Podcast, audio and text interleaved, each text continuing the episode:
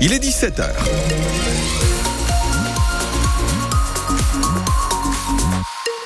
L'essentiel de l'actualité avec vous, Annabelle Wanek. Bonsoir. Bonsoir Alain, bonsoir à tous. L'Indre-et-Loire ne fait pas partie des 28 départements placés en vigilance orange en raison de la tempête Louis. Et pourtant, il a plu fort chez nous. Hein. Oui, il y a aussi eu beaucoup de vent depuis ce matin. La conséquence, c'est cette trentaine d'interventions chez nous. Des pompiers tourangeaux appelés pour des chutes d'arbres ou de fils électriques, pour des objets aussi qui menacent de tomber. Ça concerne l'ensemble du département. En début d'après-midi, l'association Météo Centre avait relevé des rafales à 91 km heure à Tours. 89 à Régnac-sur-Indre et Savigny-en-Véron.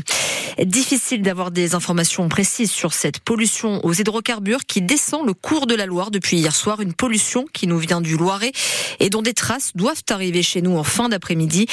Par précaution, le captage de l'eau potable est suspendu jusqu'à demain soir. On vous en dit plus dans le prochain journal de 18h.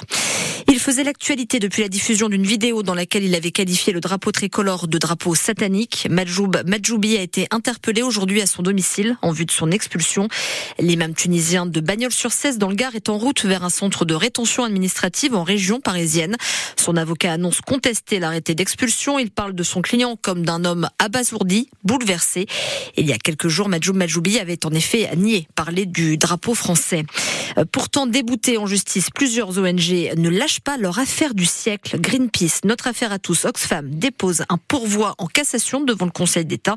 Elle réclame toujours une astreinte d'un milliard cent millions d'euros à l'encontre de l'État qu'elles accusent d'inaction climatique. Greenpeace, d'ailleurs, a mené tôt ce matin plusieurs actions de déboulonnage d'enseignes dans plusieurs villes de France. À chaque fois, l'ONG a visé des entreprises qui font partie, selon elle, du système agro-industriel actuel et qui sont donc responsables de la crise qui touche le secteur. Cette crise, justement, elle va une nouvelle fois s'exprimer dans la rue demain à la veille du salon de l'agriculture.